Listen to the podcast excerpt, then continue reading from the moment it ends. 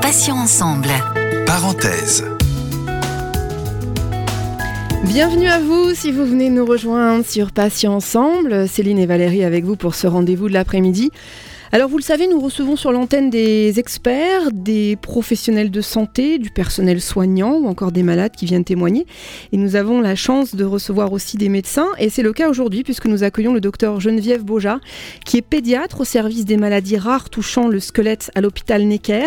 Et avec elle, nous allons nous intéresser euh, à la FOP, à la fibrodysplasie ossifiante progressive. Docteur Boja, bonjour. Merci d'avoir accepté notre invitation sur Patients Ensemble. Bonjour.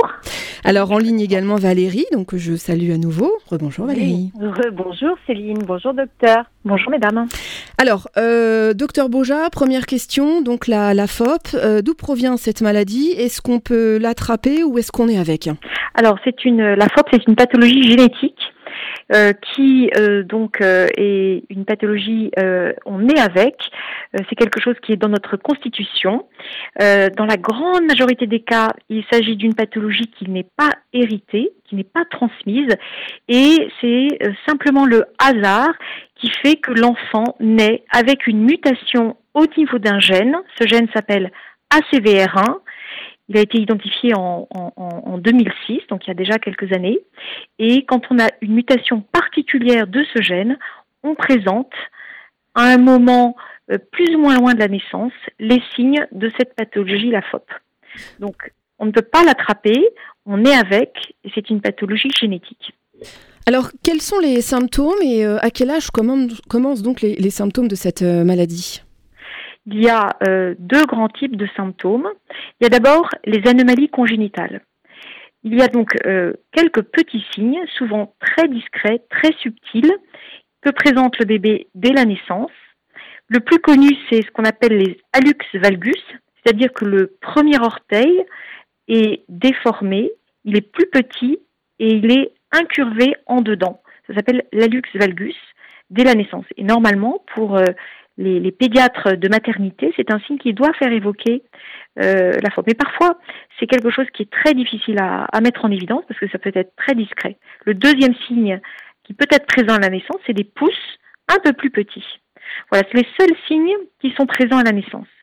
Et ensuite, le, deuxième grand type de signe, ce sont des poussées, on appelle ça des flare-up en anglais, des poussées inflammatoires qui surviennent à des endroits divers du corps et qui vont ensuite euh, donner une boule d'ossification à un mauvais endroit.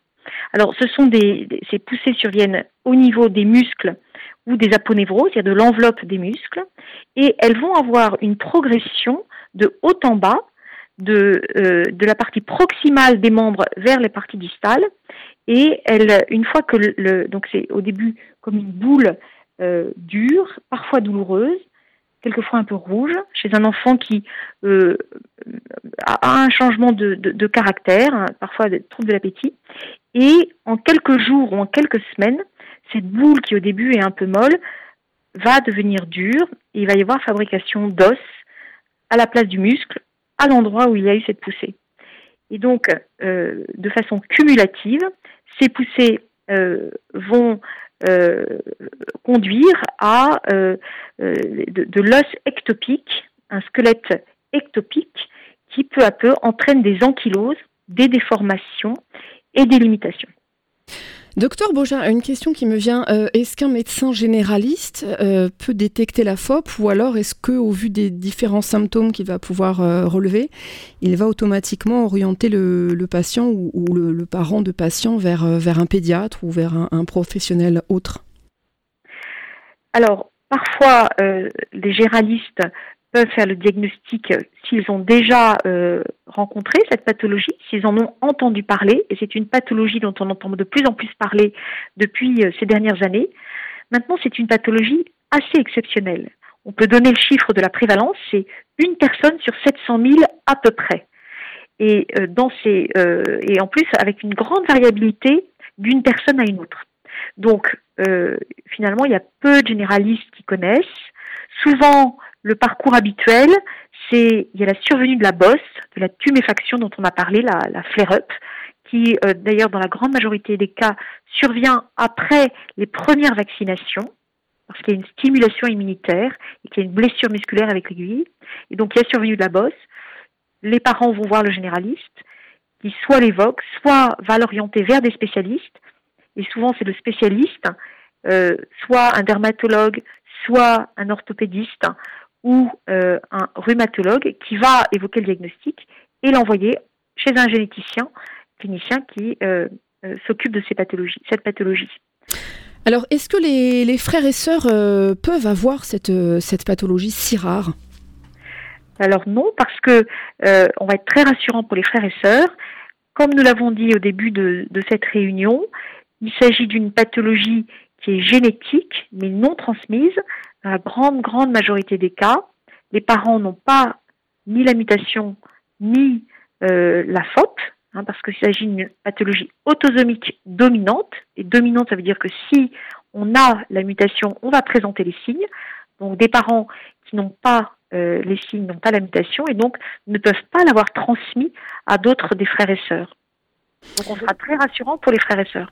Mm, docteur, oui, allez-y Valérie. Allez-y Valérie. Une question sur le sujet.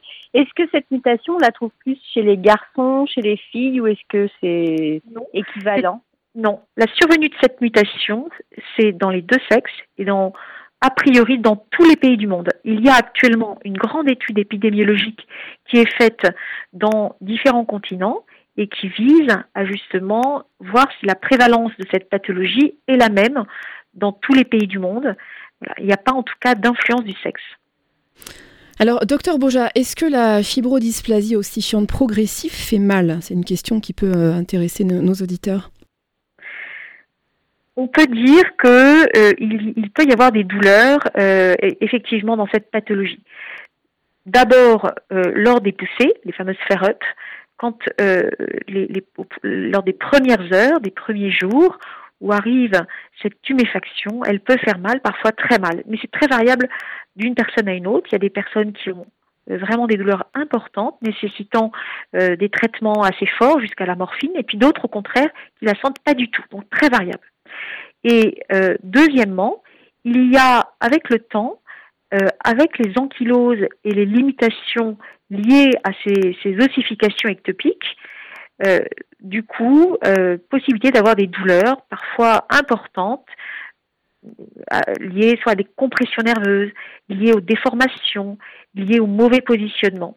Et puis, on sait aussi que c'est des personnes qui, à l'âge adulte, ont plus de céphalées que dans la population générale. Voilà, donc c'est vrai que c'est une pathologie pour laquelle on a différentes causes de douleur qu'on essaye de gérer avec aujourd'hui un arsenal thérapeutique assez développé, mais également le recours aux thérapeutiques non médicamenteuses, euh, sophrologie, hypnose, relaxation, qui donnent des très bons résultats, notamment dans des douleurs, chroniques. Euh, pourquoi l'appelle-t-on la maladie de l'homme de pierre? Alors ça, c'est quelque chose qui avait été euh, une dénomination assez ancienne, euh, liée au fait que ces poussées donnant de l'os ectopique, donc de l'os au mauvais endroit, au niveau des muscles, vont peu à peu, par leur cumul, entraîner un deuxième squelette, comme un exosquelette, qui va peu à peu limiter la mobilité de toutes les articulations de la personne, une, véritable prison de pierre, une prison d'os. Et euh, c'est pour ça qu'à la fin, les personnes sont euh, rigidifiées, euh, ont beaucoup de mal à se mouvoir et comme si elles, devenaient de, la pierre. Donc c'est une, une appellation qui illustre la gravité ultime de cette pathologie. Alors moi j'ai une question, est-ce que euh, ça peut, ça peut euh, s'améliorer dans le temps ou est-ce que ça va irrémédiablement vers du pire en pire en fait?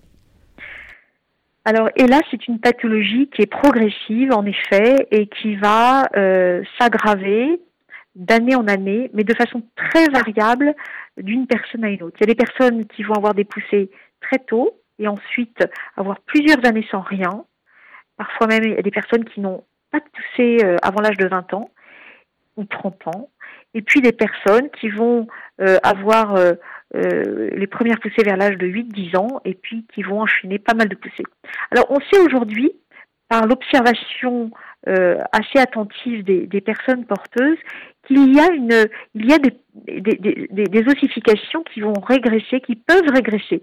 Il y a une espèce de remodelage de ces ossifications ectopiques et il y a effectivement un phénomène de régression spontanée qui peut exister chez les personnes, c'est-à-dire qu'il peut y avoir des membres qui étaient totalement ankylosés et qui vont récupérer une certaine mobilité.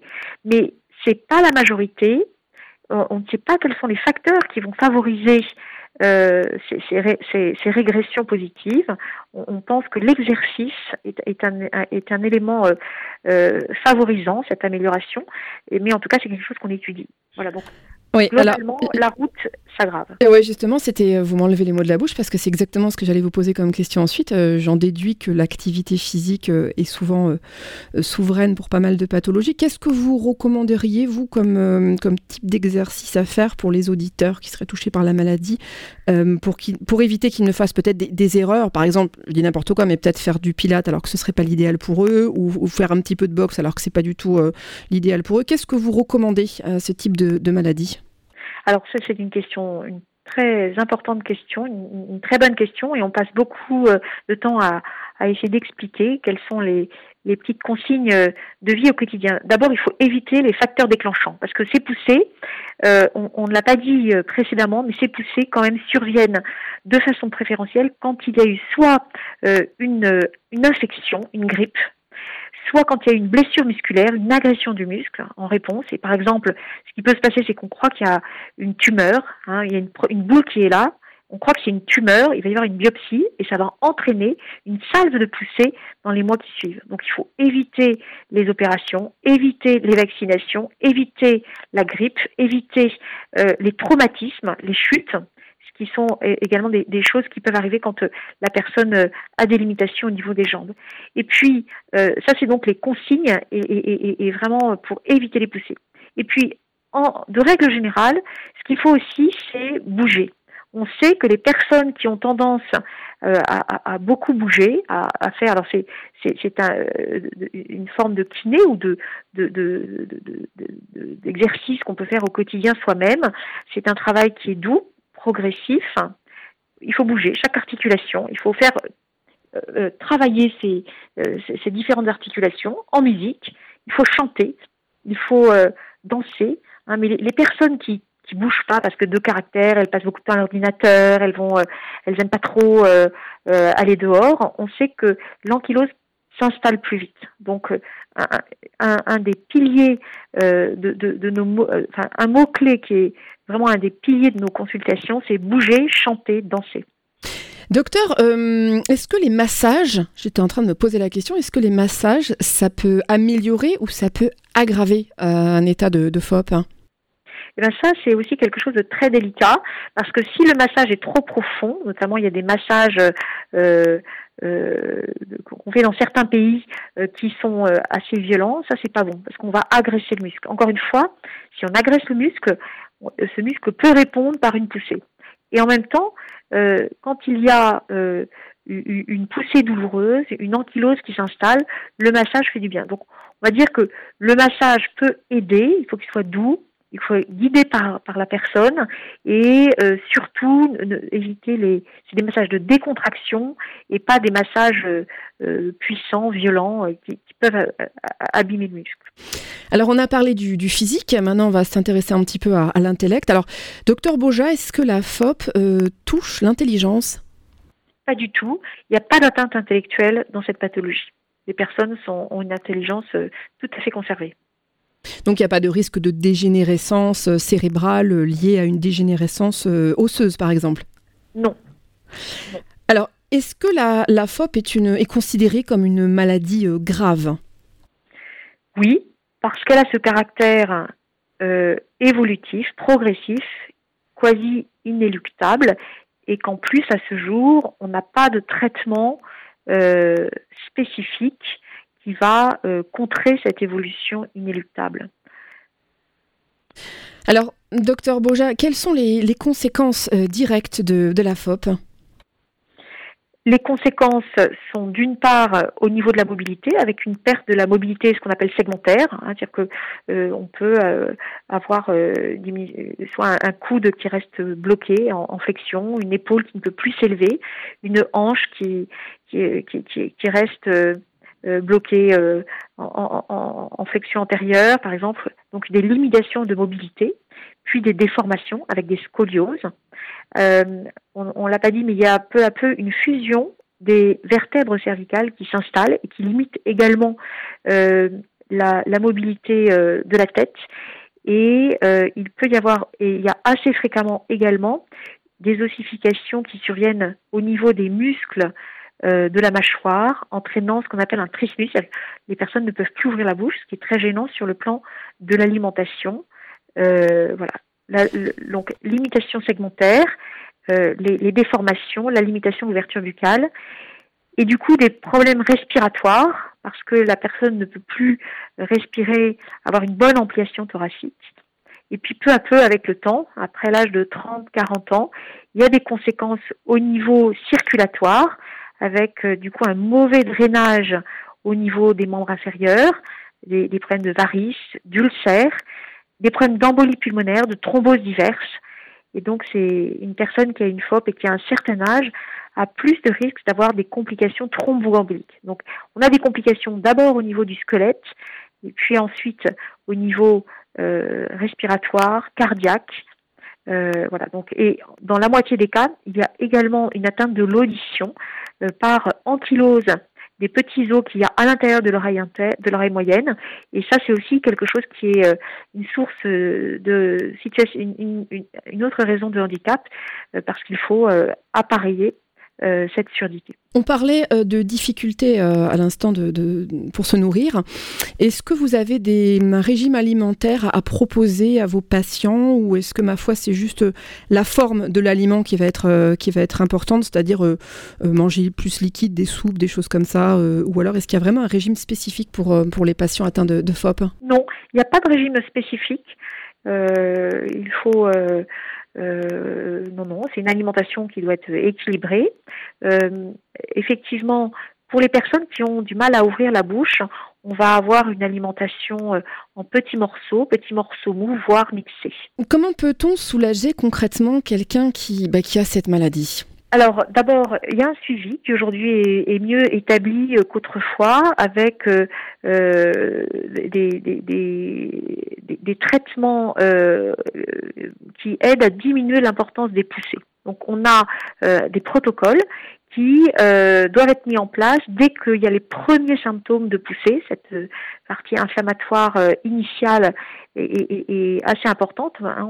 On, pense que moins il y aura d'inflammation, moins il y aura d'ossification séquelaire. Et puis, deuxièmement, on a des, des, examens qui vont évaluer régulièrement les personnes. On a un score d'évaluation articulaire. Euh, qui est euh, quelque chose qu'on fait en consultation et qui nous permet d'évaluer la progression de la pathologie. On a des questionnaires de qualité de vie et on a euh, également, à titre systématique, on fait des, des radios. Alors on n'en fait pas trop non plus, mais on en fait quand il y a besoin. On fait des, des, une échographie cardiaque. Avant de très rares cas, il peut y avoir un trouble de conduction et on, on, a également l'habitude de, surveiller régulièrement l'audition. Donc ça, c'est au niveau de tout ce qui est euh, euh, évaluation régulière. Et puis, euh, pour le traitement, en dehors du traitement de la douleur qu'on a déjà cité, du traitement des poussées qu'on vient de citer, il y a aujourd'hui des traitements nouveaux qui sont évalués, spécifiques de la FOP, avec d'une part des molécules anciennes qui sont réutilisées dans cette pathologie, en essayant de freiner l'évolution naturelle de, cette maladie, et puis d'autres qui sont des nouvelles molécules et qui sont euh, spécifiques sur le, le défaut euh, génétique et donc qui sont euh, à l'étude euh, soit euh, à des stades précliniques, c'est-à-dire pas encore chez l'humain, mais également euh, on a deux molécules chez l'humain. Alors, docteur Bouja, vous êtes pédiatre à l'hôpital Necker au service des maladies rares touchant le, squelette. est-ce que, peut-être une lueur d'espoir, est-ce que les malades de FOP peuvent guérir? Aujourd'hui, non. il est beaucoup trop tôt. Euh, et il y a, la route est encore très longue. On est tout au début de l'aventure des nouveaux traitements, mais euh, à ce jour, on, est avec cette pathologie. On, a donc le diagnostic qui est fait à un âge très variable. On rentre dans le parcours de, suivi, de soins et de nouveaux traitements.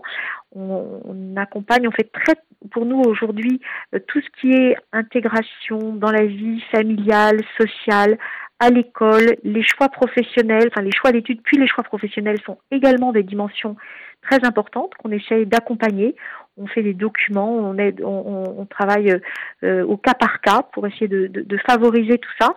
Mais à ce jour, on apprivoise cette pathologie et on essaye de faire en sorte que euh, la personne euh, ait son chemin de vie euh, malgré la FOP et sache régulièrement, étape par étape, où on en est, les, et puis les différents euh, traitements qui peuvent être proposés, qui ne sont pas les mêmes à l'âge pédiatrique et à l'âge adulte. Justement, euh, habile transition, puisque je voulais vous poser la question des nouveaux traitements qui sont euh, en cours d'expérimentation, des essais cliniques éventuellement sur des personnes euh, qui ont la FOP.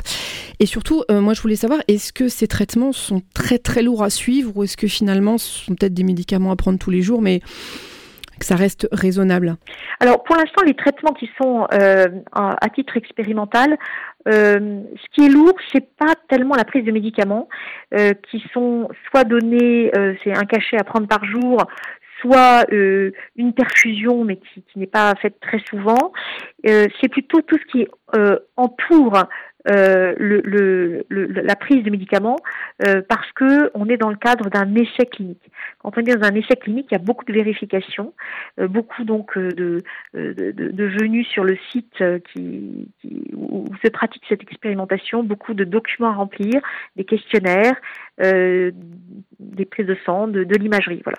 Après, c'est quelque chose qui est en général très bien expliqué et on fait en sorte que ce soit euh, possible et intégré dans, dans, la vie de la personne, euh, parce que si on part pour quelque chose de trop compliqué, euh, on, on, a après un effet délétère qui, qui, qui, n'est pas le bon. Donc voilà, il faut trouver le juste milieu, mais c'est, c'est quand même plus lourd que euh, quand on n'est pas dans, dans, le cadre de, de, de la recherche clinique, d'un essai thérapeutique. Est-ce qu'il y a des, chercheurs qui travaillent sur la FOP euh, à l'étranger notamment? Il y a énormément de chercheurs. Ça, c'est une pathologie qui est fascinante. Euh, D'une part parce qu'il y a une communauté de familles, de patients qui est extraordinaire, euh, qui est très proche entre les pays. Donc ça, je parle pour les familles et les patients, regroupés sous un, un groupe qui s'appelle IFOPA, IFOPIE en anglais. Et puis deuxièmement, il y a une grande communauté de chercheurs dans de nombreux pays euh, qui travaillent sur euh, des clés thérapeutiques pour cette pathologie. Euh, on, on, sait qu'il y a 16 médicaments actuellement en voie de développement dans cette pathologie, euh, ce qui est euh, quand même un élan assez formidable. Mais on sait aussi que le développement d'un médicament prend de nombreuses années.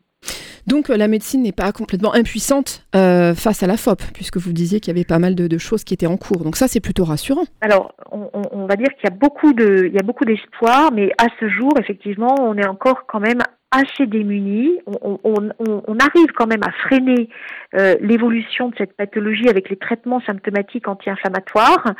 Euh, et ça, pour nous qui avons connu euh, les, époques où on n'avait pas ces traitements, déjà, on, pense que, les choses sont, sont quand même un petit peu mieux. Maintenant, euh, on, n'a pas encore de traitement spécifique, et donc on attend beaucoup de toutes ces, nouveautés, euh, et, on, on, travaille tous ensemble pour essayer de les faire venir sur le marché au, plus vite. Maintenant, il y a aussi tous les problèmes de tolérance de ces nouveaux médicaments, euh, et, donc euh, il faut euh, faire les choses de façon très rigoureuse pour le bien de de, de, de, des patients. Est-ce que la, la FOP, euh, docteur Boja, classe les malades en personnes fragiles avec ce, ce Covid-19 qui circule? Alors ça, c'est une question où on a du mal à répondre euh, de façon euh, claire. On va dire qu'il n'y a pas de déficit immunitaire dans cette pathologie. Euh, donc, euh, on peut pas. On, on, vous savez, dans, dans l'épidémie à Covid, il y a un petit pourcentage de personnes qui vont faire des formes extrêmement sévères. Et on n'a pas d'argument aujourd'hui pour penser que les personnes qui ont une FOP vont faire une euh, pathologie plus sévère que euh, leurs frères et sœurs ou euh, voisins qui n'a pas la FOP. Maintenant, pour une personne qui a une FOP évoluer, donc notamment les personnes adultes, si elles ont un syndrome grippal qui se transforme en, grosse bronchite ou en, en bronchopneumopathie, alors qu'elle a déjà une fragilité des poumons, effectivement, là, on aura plus de complications possibles. Euh, et, voilà. Donc, on n'a pas, on n'a pas de, on va dire qu'il n'y a pas de risque de faire une pathologie plus sévère par rapport euh, à quelqu'un d'autre, mais euh, en cas de, complications, le fait d'avoir une FOP peut entraîner des difficultés pour soigner. Oui, c'est jamais bon de toute façon d'avoir d'avoir le Covid, j'imagine, quand on a déjà une pathologie. Ça peut, ça peut aggraver les choses. Hein il y, a des pathologies pour lesquelles il y a peu de retentissement, soit immunitaire, soit respiratoire, qui sont un peu les deux grands chapitres aujourd'hui impliqués dans l'épidémie Covid. Hein. Fragilité immunitaire parce que vous avez plus de risques de faire une forme sévère, ou euh, pathologie respiratoire parce que si on a une grippe, on se surinfecte plus facilement et on a plus de complications.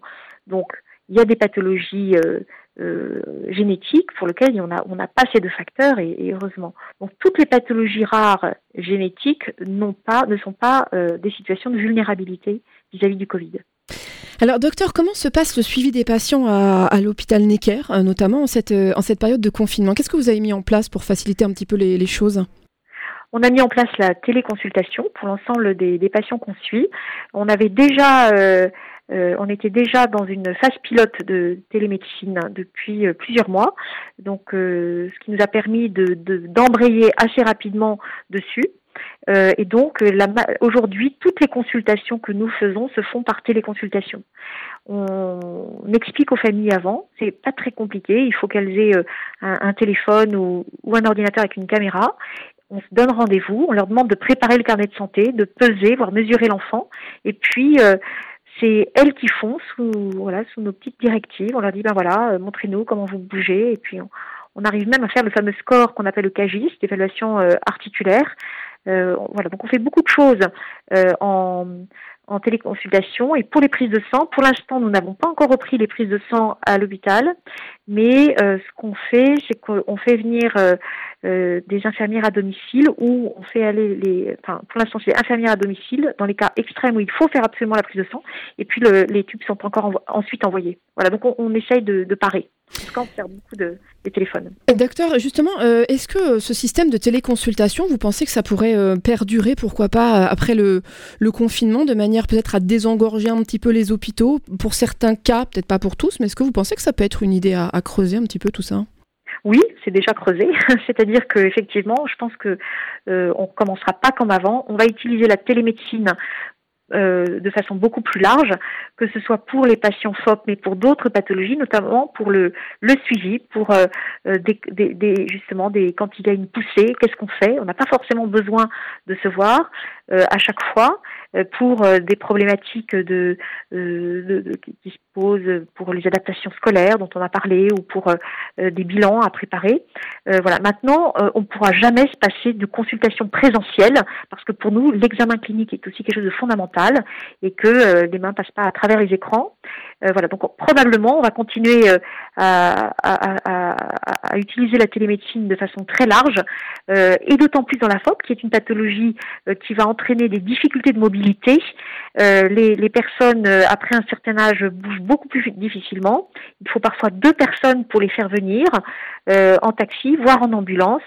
Et évidemment, tout ce qui peut se faire par télémédecine avec un bon écran doit être favorisé. Donc oui, la télémédecine, c'est un des bons fruits du, un des quelques bons fruits du Covid. Et en même temps, vous avez entièrement raison, docteur, euh, le, rien ne remplace le contact humain. Euh, docteur, une euh, dernière question, et puis je laisserai la parole à Valérie pour clôturer cet entretien. une question que je me dois de vous poser. la FOP est-elle mortelle?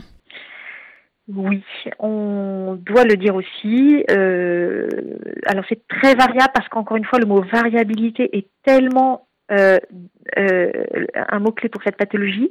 Il y a des, personnes qui vont avoir très peu de conséquences et puis d'autres qui vont avoir euh, des, ces fameuses embolies pulmonaires ou des, des des, des insuffisances cardiaques à partir d'un certain âge. En tout cas, aujourd'hui, l'âge moyen de décès est plus tôt que dans la population générale. Alors, ce chiffre tend à heureusement s'améliorer avec les, prises en charge actuelles, mais on est aujourd'hui avec un risque de mortalité qui est plus, en tout cas une espérance de vie, une espérance de vie qui est moindre qu'une personne qui n'a pas la FOP. Valérie, je vais vous laisser la question de la fin à poser au docteur Boja. Par rapport à la vie en, autonomie, est-ce qu'aujourd'hui, avec les accompagnements et les suivis que vous réalisez, permettent aux, patients, enfin aux malades de, FOP, de euh, vivre en autonomie en tant qu'adultes, fonder une famille, euh, avoir une vie de famille Encore une fois, grande variabilité. Euh, on essaye toujours de travailler effectivement l'indépendance ou l'indépendance accompagnée, c'est-à-dire que les personnes puissent être dans leur euh, avoir euh, leur habitation et puis leurs moyens de transport, quitte à avoir de l'aide et un aide de vie. Mais aujourd'hui, la majorité des adultes ont besoin d'une aide de vie à partir de l'âge d'un âge variable, mais adulte jeune. on a des familles, on a des familles FOP, c'est-à-dire qu'avec avec des parents qui ont la FOP, qui ont des enfants et là, il y a un risque de transmission quand une personne a la FOP de 1 sur 2 à chaque grossesse. Donc on a des familles FOP, il n'y en a pas beaucoup, mais il y en a donc des personnes qui ont une intégration sociale et familiale. Hein, euh, avec des, des, des, limitations quotidiennes mais qui sont moindres. Voilà. Mais la, la majorité aujourd'hui euh, ont euh, besoin d'aide, d'aide technique, d'aide humaine.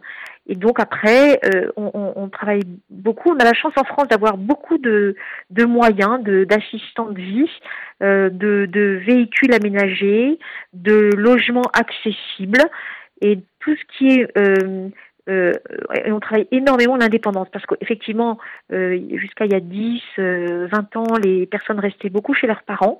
et aujourd'hui, on essaie de travailler cette indépendance, de travailler même et, de même d'avoir un, un, travail adapté qui permet d'être indépendant sur le plan financier.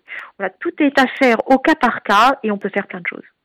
Docteur Geneviève Boja, merci infiniment d'avoir accepté notre invitation dans parenthèse malgré euh, votre emploi du temps. Et c'est moi qui vous remercie. Je rappelle euh, que vous êtes pédiatre à l'hôpital Necker au service des maladies rares touchant le squelette. Valérie, on se retrouve euh, dès demain 9h pour Matin Soleil avec deux nouveaux invités qui viendront nous faire découvrir leur association ou leur témoignage. Merci Valérie. Merci Céline, à demain. À demain, à 11h30, ce sera la rubrique Vous avez un message qui vous donne la possibilité de faire parvenir. Alors, un mot de soutien, d'encouragement, ça peut être un petit mot d'amour aussi sur l'antenne, grâce à notre répondeur au 01 86 86 86 36 ou sur mon message passion au pluriel ensemble.fr. Et puis à 17h, on se retrouvera avec Valérie pour accueillir un nouvel invité dans parenthèse. Passez une excellente fin de journée. Je vous dis à demain et d'ici là, prenez soin de vous et des vôtres. Au revoir ensemble. Parenthèse.